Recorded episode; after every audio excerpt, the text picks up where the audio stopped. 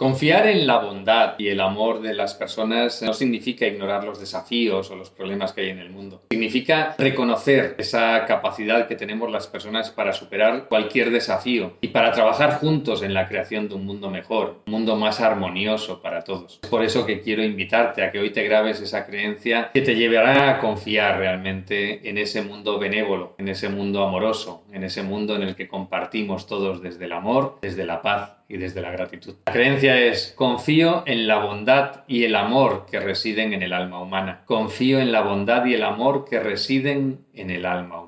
Simplemente cierras los ojos, repites mentalmente esta creencia tres, cuatro, cinco veces mientras te vas pasando un imán, haciendo este recorrido desde el entrecejo hasta la nuca. Y a partir de aquí, a disfrutar de esa sabiduría interior que te va a llevar a confiar totalmente en ese mundo maravilloso que somos capaces de crear las personas, las almas que lo habitamos.